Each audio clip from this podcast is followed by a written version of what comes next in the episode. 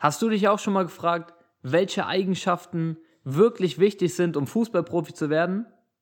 In diesem Podcast-Interview mit Thomas Eglinski, mit jemandem, der schon so einige Leute zu Profis gemacht hat, erfährst du, welche Eigenschaften wirklich den Unterschied machen und wie du zum Profi werden kannst. Viel Spaß beim Hören.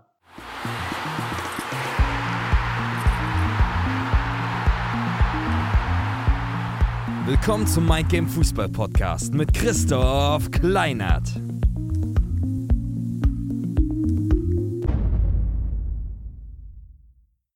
Hallo und herzlich willkommen zum Mind Game Fußball Podcast. Mein Name ist Christoph. Ich freue mich wieder riesig, dass ihr eingeschaltet habt.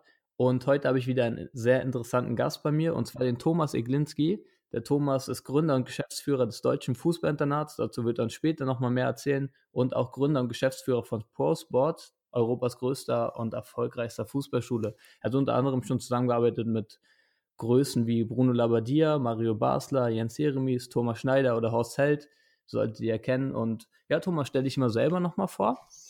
Ja, du hast im Grunde genommen das Wesentliche zu meinem beruflichen Werdegang gesagt. Ich bin 56 Jahre jung, ich bin stolzer Vater von drei wunderbaren Söhnen, habe eine großartige Frau. Wir sind zu Hause im wunderschönen Bad Aibling in Oberbayern und meine große Leidenschaft sind drei Fs. Das erste F steht für meine Familie. Das zweite F steht für Fußball und das dritte F steht für die Förderung von Kindern und Jugendlichen im Fußball. Richtig gut. Ähm, dann würde ich mal gleich reinstarten in die Fragen mit dir. Und zwar, ähm, ja, wie wichtig ist deiner Meinung nach das Mentale im Fußball? Und ja, kannst du es mal kurz begründen, deine Antwort? Ja, Mentalität ist natürlich mein absolutes Lieblingsthema und jetzt muss ich aufpassen. Also Christoph, bitte unterbreche mich, wenn ich zu lang werde. Mentalität kommt für mich vor Qualität. Mentalität schlägt Qualität. Du kannst wirklich über eine großartige Technik verfügen, über ein taktisches Wissen. Du kannst Zweikampf oder Kopfball stark sein, aber letzten Endes sind es dann nachher Charaktereigenschaften wie Selbstvertrauen, wie Verantwortung, wie Selbstdisziplin, die den Unterschied machen. Leidenschaft und Willensstärke und Ehrgeiz kommen da, dazu. Und ähm, ich habe die Erfahrung gemacht in den letzten 22 Jahren, dass Spieler, die keine Mentalität, sondern nur Talent haben, auf der Strecke bleiben und von allen anderen überholt werden, die im Bereich der Mentalität trainiert werden. Richtig guter Punkt. Du hast ja mal gesagt über Jens Jeremies, dass er einer war, der irgendwie ohne Talent zum Profi geworden ist. Ich will jetzt den, den Jerry nicht völlig das Talent absprechen, aber er kam natürlich über seine brutale Zweikampfstärke, über seinen Kampfgeist, über diese Einstellung Never Give Up. Also er war einer, der Mentalität vorgelebt hat auf dem Platz. Ich hätte mir abseits des Platzes ein bisschen mehr Selbstdisziplin bei ihm gewünscht, äh, hat ein bisschen Raubbau getrieben an seinem Körper, aber es ist äh, ein anderes Thema. Ja, hat er dann trotzdem in den Profibereich geschafft. Hm, denkst du, dass jeder, der, ja, jeder, der ungefähr so talentiert war wie Jens Jeremies, das schaffen kann, Profi zu werden mit der richtigen Mentalität? Oder denkst du, da gehören noch so vielleicht auch, ja, gottgegebene Charaktereigenschaften dazu, dass man diesen Durchhaltewillen so auf den Platz bringt und so weit kommt? Also zunächst einmal haben wir ja alle diese gottgegebenen Charaktereigenschaften zum Zeitpunkt unserer Geburt. Die Frage ist nur, wie wurden sie dann in den ersten Jahren unseres Lebens ausgeprägt? Wurde das Selbstvertrauen von uns beispielsweise unterstützt durch unsere Eltern, durch Erzieher und Lehrer, die uns immer wieder gesagt haben, du schaffst was immer du willst, probier ruhig aus, geh auch mal ein Risiko ein, versuche etwas oder wurden wir immer gebremst mit Worten wie, da bist du zu klein dazu, sei vorsichtig, das kannst du noch nicht. Das ist ja ganz entscheidend, was wir in den ersten Jahren unseres Lebens mitgenommen haben. Und so entwickeln sich die Menschen unterschiedlich und so entwickeln sich dementsprechend auch die Mentalitäten unterschiedlich. Und Jürgen Kloppet hat in seiner Biografie etwas Wunderbares geschrieben. Er hat gesagt, im Kopf war ich erste Liga, mit den Füßen war ich Landesliga. Am Ende hat es dann gereicht für die zweite Liga. Und das sagt sehr, sehr viel aus über die Möglichkeiten, die du hast, wenn du zwar nicht über das Talent verfügst, aber über die Leidenschaft. Wenn Fußball tatsächlich dein Ding ist, wenn du bereit bist, den Preis dafür zu bezahlen, den Weg zum Fußballprofi anzutreten, dann kannst du das auch schaffen. Davon bin ich felsenfest überzeugt. Gehe ich mal gleich weiter darauf ein, auf das Thema Selbstvertrauen. Das ist ja eins also der wichtigsten Eigenschaften einfach so im Fußball und letztendlich bei der Leistungsfähigkeit, die man auf den Platz bringen kann. Was bedeutet in erster Linie Selbstvertrauen für dich? Selbstvertrauen ist das tief empfundene Vertrauen in dir liegend, dass du deine Ziele erreichst, dass du schaffst, was immer du willst, dass du Probleme bewältigst, Hindernisse aus dem Weg räumst, dass du Neues erlernen kannst. Das ist das wahre Selbstvertrauen.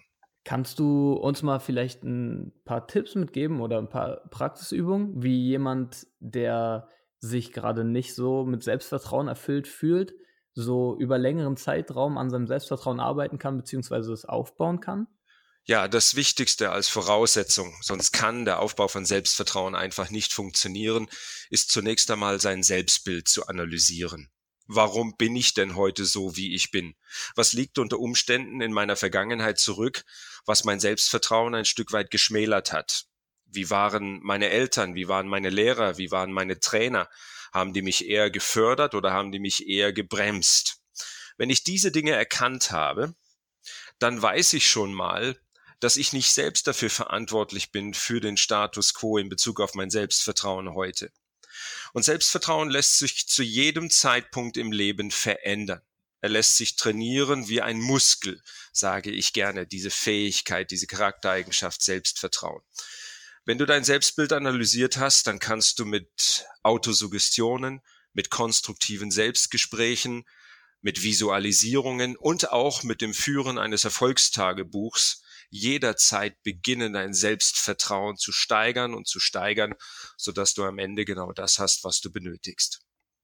Ich glaube, da kann äh, jeder was für sich umsetzen. Und ich meine, ich glaube, es ist ja auch sehr wichtig bei sowas, dass man da nicht zu perfektionistisch rangeht und dann vielleicht erstmal bei diesem Erfolgstagebuch, was du meinst, vielleicht erstmal so kleine Sachen aufschreibt und dann sieht man ja so die Progression, wie es, wie so diese Erfolge immer größer werden.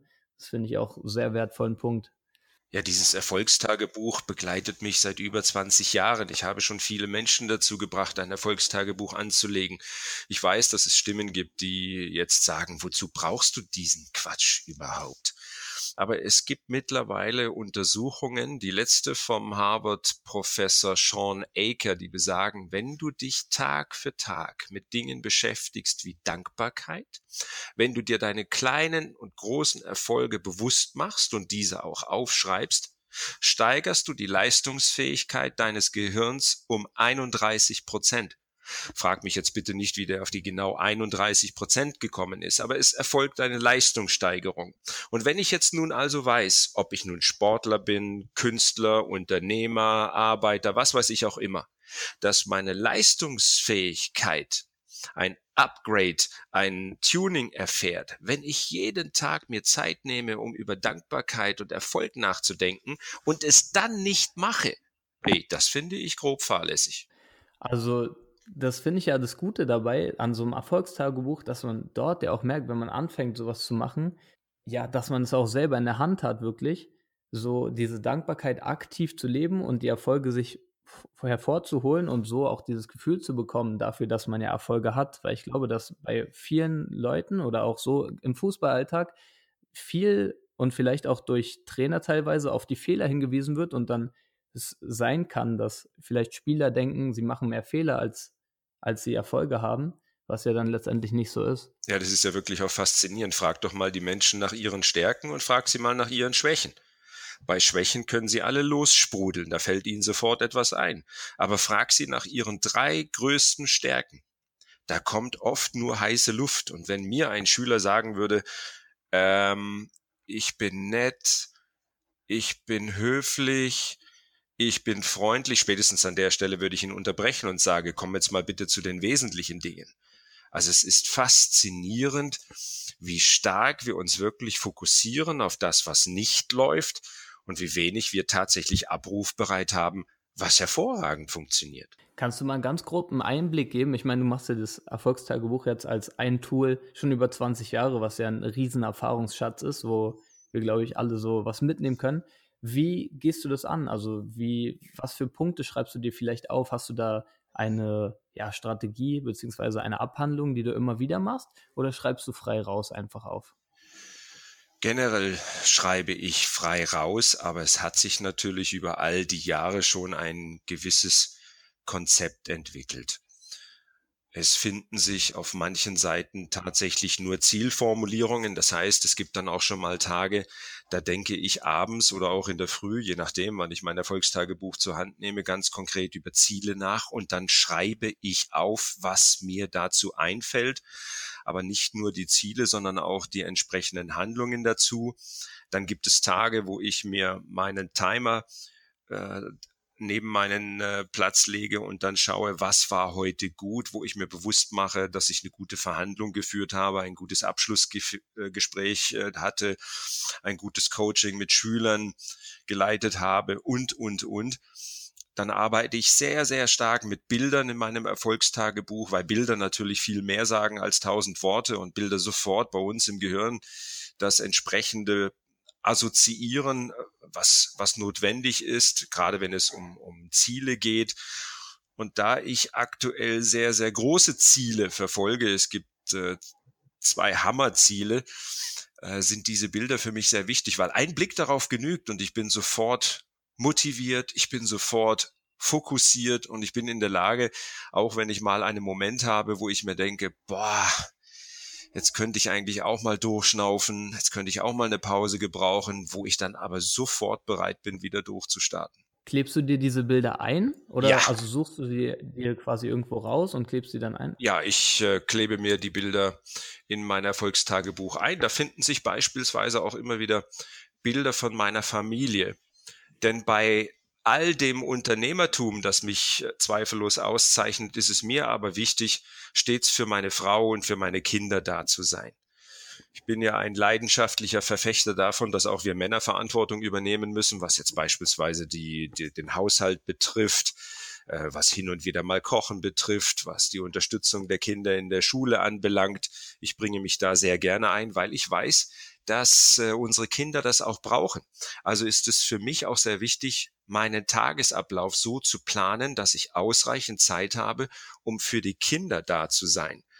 Und wenn ich mir Bilder in mein Erfolgstagebuch klebe von meiner Familie, wird mir mit einem Blick wieder bewusst, ähm, Thomas, hast du jetzt wirklich alles im Blick? Hast du Zeit zum Fußballspielen für die Kids? Hast du äh, Zeit, um äh, den Urlaub zu planen, mit deinen Kids etwas zu unternehmen? Also Bilder helfen mir da wahnsinnig stark. Ich glaube, ja, das führt ja dann wahrscheinlich auch zu deinem persönlichen Glück, wenn du das niemals vernachlässigst und dieser Riesenstandbein oder dieses Riesenstandbein, was ja die Familie letztendlich auch bildet und dann halt, ich habe noch keine Kinder, aber bei dir mit den Kindern, wenn das dann halt auch noch läuft, dann so dieser ganzheitliche Erfolg auch zu sehen wahrscheinlich. Ja, das war ja nicht immer so in meinem Leben. Da gab es auch mal eine Phase, wo mir äh, Karriere, Status, ähm, auch das, das Geld eine große Rolle spielten. Und ich musste auch erst über 40 Jahre alt werden, um diese Reife zu erlangen, mir der Verantwortung bewusst zu werden und dann auch diesen innigen Wunsch zu verspüren, eine Familie zu gründen im Nachhinein betrachtet hätte ich mir das gerne auch ein bisschen früher gewünscht, weil mein Jüngster ist jetzt sieben und der Papa ist 56. Ich werde wahrscheinlich nicht mehr allzu oft mit ihm in die Disco gehen können, aber es ist nach wie vor äh, großartig. Die Familie nimmt den höchsten Stellenwert in meinem Leben ein und ich möchte es nicht missen und ich kann es folgedessen auch jedem nur empfehlen.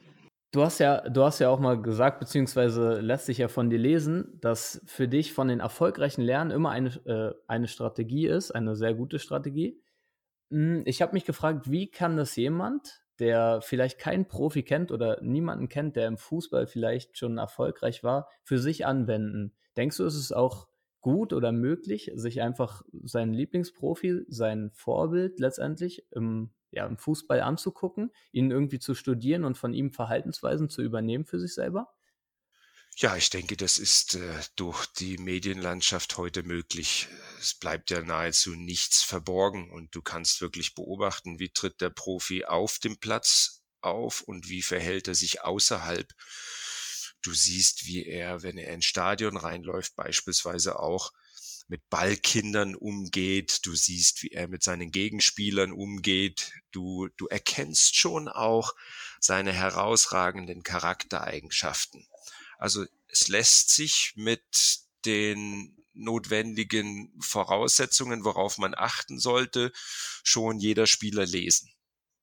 Was glaubst du, sind so drei wichtige Eigenschaften, die jeder vielleicht für sich ja, mitbringen sollte, vielleicht schon oder anlernen sollte, beziehungsweise hervorholen sollte, weil du hast ja schon mal gesagt, dass eigentlich ja von Gebot an alles in uns drin ist, was ich auch sehr teile. Ähm, was sind so drei Eigenschaften, wo du glaubst, sie sind ultimativ wichtig, um dann letztendlich Profi zu werden?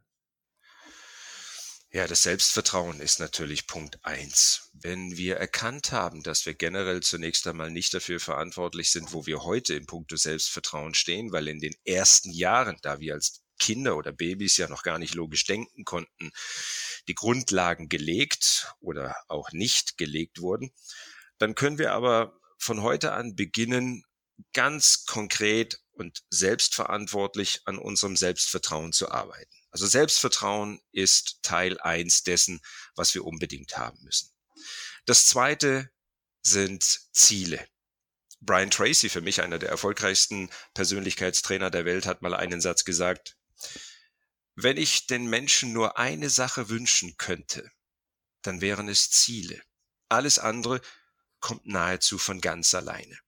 Also wenn du ein brennendes Ziel hast, etwas, wo du wirklich Leidenschaft und Begeisterung dafür entwickelst, dann wird sich ganz automatisch auch so ein Stück weit der Ehrgeiz entwickeln, die Willenskraft einstellen. Also viele andere Eigenschaften lassen sich dann tatsächlich durch ein brennendes Ziel in Kraft setzen. Und dann gepaart mit Selbstvertrauen ist es schon die halbe Miete. Und als dritte Eigenschaft, die ich jedem empfehle, nehme ich das, ja, nehme ich die Selbstdisziplin. Also jeden Tag dann am Ende tatsächlich zu tun, was zu tun ist, ist ja wirklich zum Teil eine Herausforderung. Gerade für Fußballprofis. Also es ist, weiß Gott, nicht immer nur ein Paradies, jeden Tag zweimal auf den Platz rauszugehen. Da bedarf es hin und wieder auch mal einer gewissen Überwindung. Jeder von uns kennt die Tage, wo man mal keinen Bock hat. Und dann brauchst du diese Selbstdisziplin, die dich aus dem Bett holt, die dich ähm, dazu bringt, deine Sachen in die Hand zu nehmen und zu tun, was zu tun ist. Also mit Selbstvertrauen, Selbstdisziplin und Zielen kommst du verdammt weit im Leben. Da hast du ja auch schon vorher ein bisschen was gesagt zum Selbstvertrauen viele Leute haben mir schon geschrieben, so, ja, Christoph, wie finde ich denn überhaupt die richtigen Ziele für mich? Also, wie finde ich denn dieses eine Ziel, was auch wirklich dieses Brennen in mir hervorholt?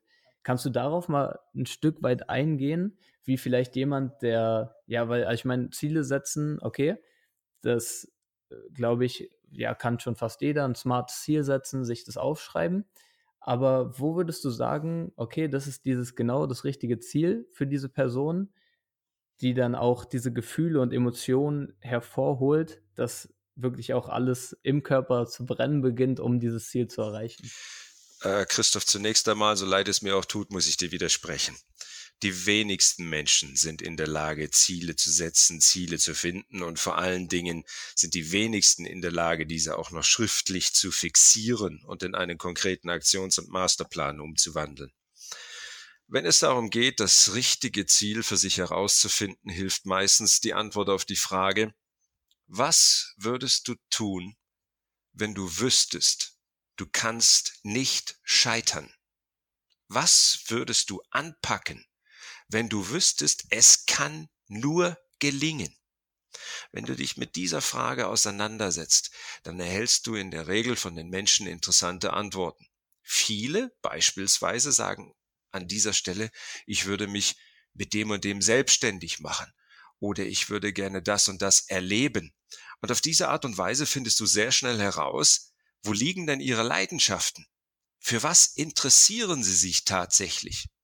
Und oft lässt sich, wenn du das herausgefunden hast, aus dieser Leidenschaft, aus diesem Interesse, auch tatsächliche Ziele ableiten, auch berufliche Ziele ableiten. Es lässt sich am Ende sogar einen, einen Businessplan daraus erstellen. Das ist jetzt, weiß Gott, kein Prozess, der innerhalb von wenigen Stunden über die Bühne geht. Also man darf schon ein bisschen Hirnschmalz da reingeben und am Ende muss man dann auch sein Ziel auf den Prüfstand stellen. Es gibt meines Erachtens nach eine gewisse Anzahl an Voraussetzungen, die du für dich überprüfen musst. Du musst dir beispielsweise die Frage stellen am Ende, will ich das wirklich und bin ich bereit, den Preis zu bezahlen? Denn wenn wir Ziele erreichen wollen, müssen wir auf manche Dinge verzichten. Ein Fußballprofi beispielsweise oder ein Angehender, der muss mehr schlafen als andere, muss sich gesünder ernähren, muss mehr auf seinen Körper, auf seine Gesundheit achten. Er muss verzichten auf Sex, Drugs und Rock'n'Roll. Er lebt für den schönsten Beruf der Welt, für für den Beruf des Fußballprofi? Und diese Frage musst du dir beantworten. Bin ich bereit, den Preis zu bezahlen? Die nächste Frage, die du dir stellen solltest und die Antwort darauf finden, was habe ich denn konkret davon, wenn ich mein Ziel erreicht habe? Was passiert denn dann? Okay, ich habe vielleicht viel Geld, aber was will ich denn mit diesem Geld konkret tun? Welchen, was will ich denn dann erleben, wenn ich dieses Ziel erreicht habe? Was glaube ich, wie ich mich dann, dann fühle? Und wenn sich da nichts, nichts Positives einstellt, wenn du gar nicht weißt, äh, verdammt, äh, was mache ich denn dann? dann kannst du dein Ziel im Grunde genommen gleich wieder knicken, dann ist es nicht tatsächlich ein Ziel. Also es gibt im Punkto Zielsetzungsprozess ja auch tolle Bücher. Auch da empfehle ich gerne Brian Tracy. Er war ein Mentor von mir. Er hat ein Buch geschrieben, das heißt Ziele. Hat mir sehr geholfen, in den vergangenen 25 Jahren Ziele zu finden, Ziele zu setzen und Ziele am Ende des Tages auch zu erreichen. Wenn du dir jetzt ein Ziel festsetzt, so nach den Punkten, die du gerade gesagt hast, ich finde übrigens die Fragen großartig, weil sie so sehr erweiternd sind und aus dieser Box, in der wir meistens denken, uns herausholen und irgendwie die wirklichen Sachen dann hervortun. Hm, wie kann man sich das vorstellen? Setzt du dich dann quasi hin und machst dir einfach Gedanken darüber oder bist du in einem anderen Prozess, der dich dann quasi dahin führt? Oder arbeitest du mit der Frage erstmal zwei Tage und lässt die erstmal so ruhen, ohne sie aufzuschreiben? Wie genau gehst du da vor?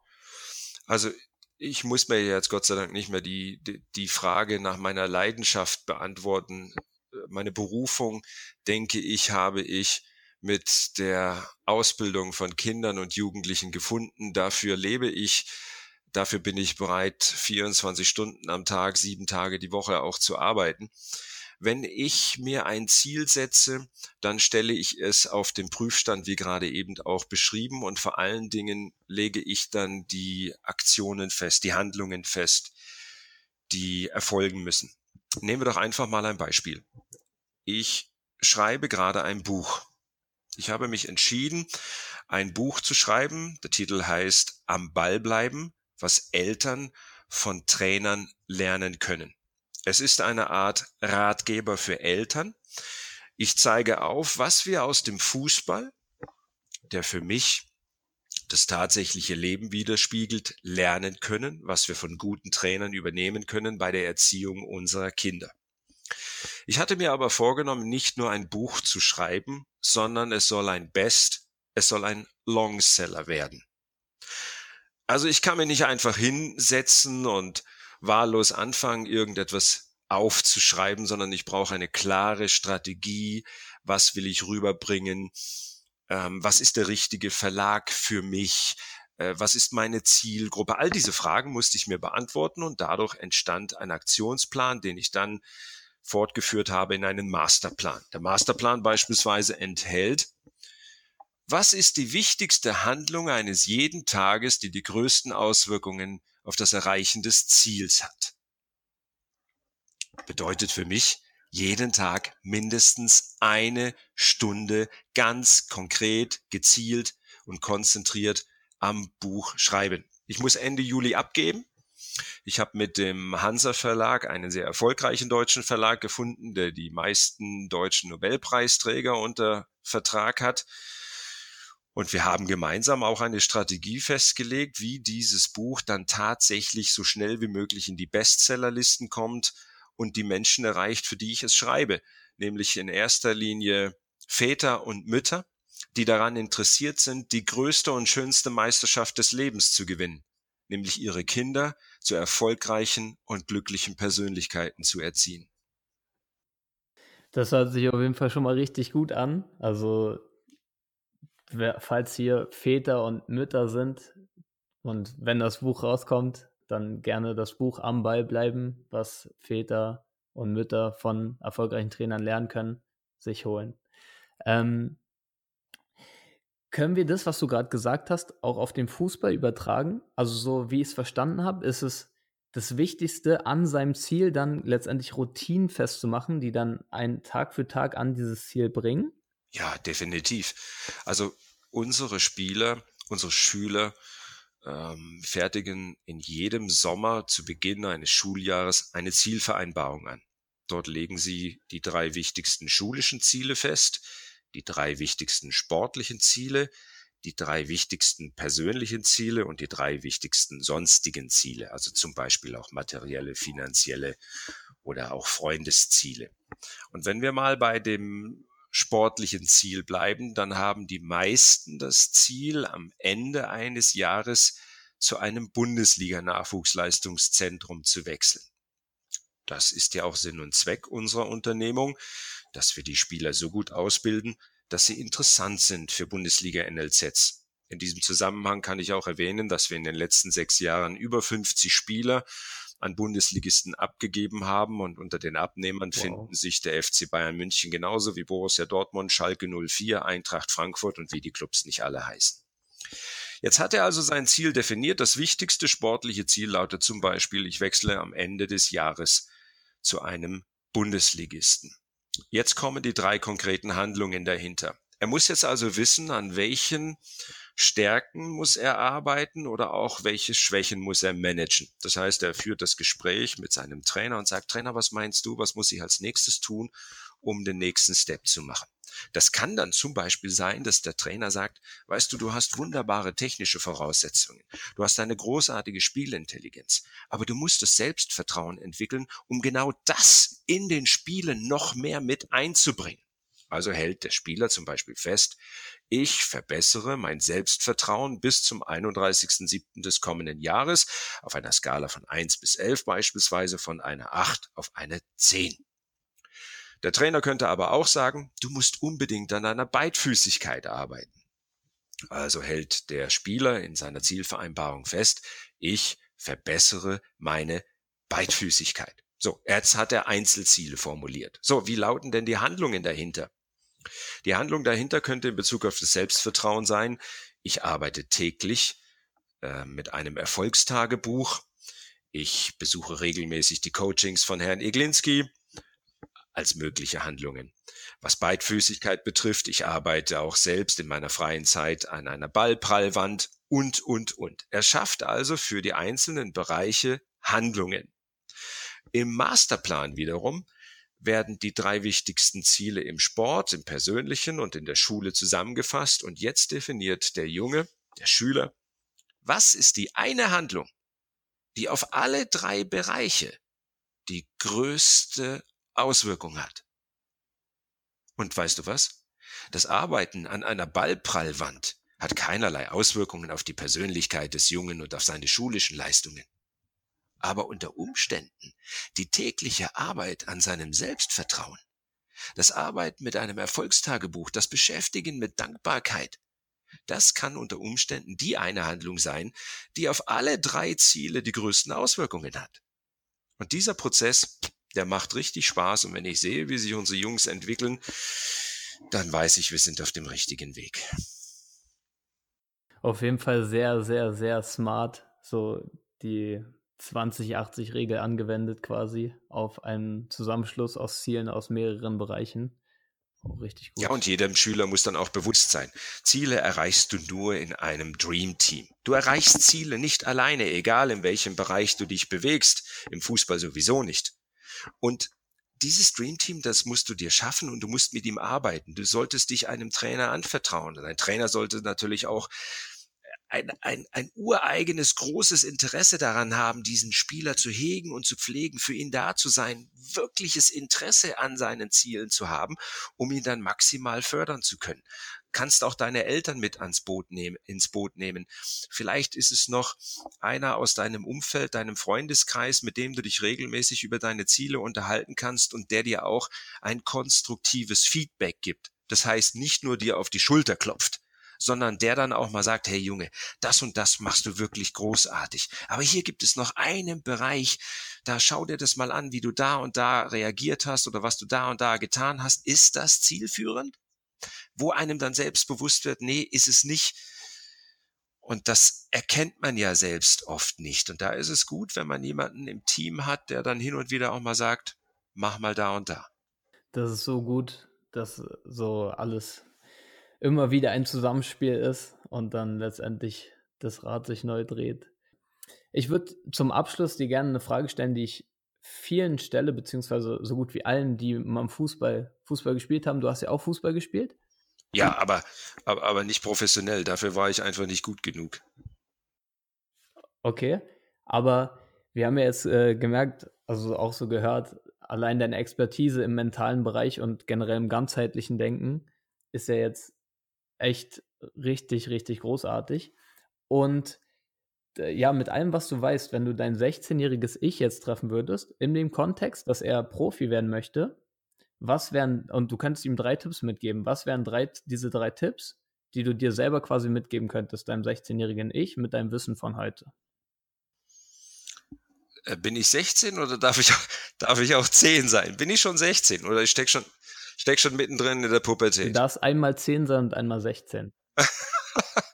äh, im, Im Grunde genommen deckt sich das mit dem, was ich bereits gesagt habe? Was sind die drei wichtigsten Fähigkeiten? Also wenn ich auf einen 16-Jährigen, wenn ich 16 bin oder einen 16-Jährigen treffe, dann ist mein erster Auftrag herauszufinden, warum hat mich der Herrgott auf diesem Planeten geschickt? Was ist meine Berufung? Wenn ich meine Berufung gefunden habe, meine Leidenschaften entdeckt, dann ist der wesentliche Schritt schon einmal getan. Dann wandle ich diese Berufung um in ein Ziel. Idealerweise schaffe ich es mit meiner Berufung, mit meiner Leidenschaft und mit meinem Hobby auch das Geld zu verdienen, was ich benötige, um meinen Lebensunterhalt zu bestreiten. Das hat ja mal irgendein kluger Kopf gesagt, mache dein Hobby zum Beruf und du musst nie mehr arbeiten. Und da ist wirklich etwas Wahres dran. Aber was wir heute in Deutschland vorfinden, ist ja, dass viele Menschen von Montag bis Freitag in die Arbeit gehen, um das Geld zu verdienen, was sie am Wochenende brauchen, um das zu tun, wofür sie Leidenschaft empfinden. Also wenn du herausgefunden hast, wo deine Berufung liegt, wo deine Leidenschaft steckt und du dir dann ein Ziel setzt, ja, dann wünsche ich dir nur noch das Selbstvertrauen und auch die Selbstdisziplin, das Ganze in die Umsetzung zu bringen. Also wenn ich nochmal 16 Jahre alt wäre, ich wäre ein Schüler des deutschen Fußballinternats, dann würde ich ohne Wenn und Aber Fußballprofi werden und ich würde dazu keine drei Jahre brauchen. Das ist auf jeden Fall ein gutes Statement.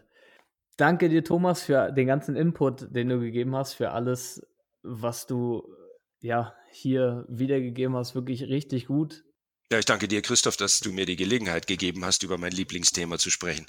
Ich habe ja gesehen, du hast auch äh, ein Programm jetzt herausgebracht und wir haben ja jetzt viel von dir schon gehört, aber wenn jetzt Zuhörer von mir noch weiter dich verfolgen wollen und weitere ja, Inputs sich holen wollen von dir, wo können sie dich finden im Internet?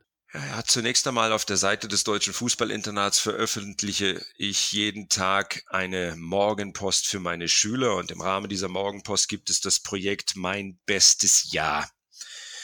Ich schreibe das ganze Jahr über für unsere Jungs zum Thema Selbstvertrauen beispielsweise, zum Thema Zielsetzung. Also wer da Wissen sich aneignen will, der braucht nur auf die Homepage des Deutschen Fußballinternats gehen. Unter aktuelles findet er die Morgenpostausgaben der letzten acht Jahre. Ich glaube, ich schreibe aktuell auf die Nummer 1500 zu. Also es ist schon eine Menge Holz, was sich da finden lässt. Und wer sich täglich eine Morgenpostausgabe reinzieht, der hat in einem Jahr schon mehr über Persönlichkeitsbildung erfahren als manche in ihrem ganzen Leben. Ja, und dann sollte man natürlich auf meiner Facebook-Seite dabei bleiben, denn in Kürze beginne ich damit, äh, Auszüge aus meinem Buch zu veröffentlichen. Im Herbst beginnt dann die, die Bewerbung des Buches und mit einem Paukenschlag wollen wir im Januar 2019 dann auf den Markt kommen mit diesem Buch und auch da mit dem ganz klaren Ziel, innerhalb von vier Wochen sind wir die Nummer eins auf der Bestsellerliste. Ist deine Facebook-Seite einfach unter Thomas Egelinski zu finden? Ja, ich arbeite völlig äh, ohne Synonym, ähm, beschäftige mich auf meiner Facebook-Seite natürlich in erster Linie mit Fußball, aber erlaube mir auch hin und wieder mal ein Statement über das Thema Bildung und insbesondere natürlich auch zum Thema Politik. In Deutschland haben wir momentan die große Herausforderung, dass wir alle ein Stück weit Politik verdrossen sind, dass wir nicht gerade zufrieden sind mit dem, wie sich unser Land entwickelt. Und ich vertrete die Meinung, dass wir uns ruhig Diskussionen stellen dürfen, dass wir dazu lernen müssen, um dann bei der nächsten Bundestagswahl oder auch Landtagswahl die richtigen Entscheidungen zu treffen für unser Land.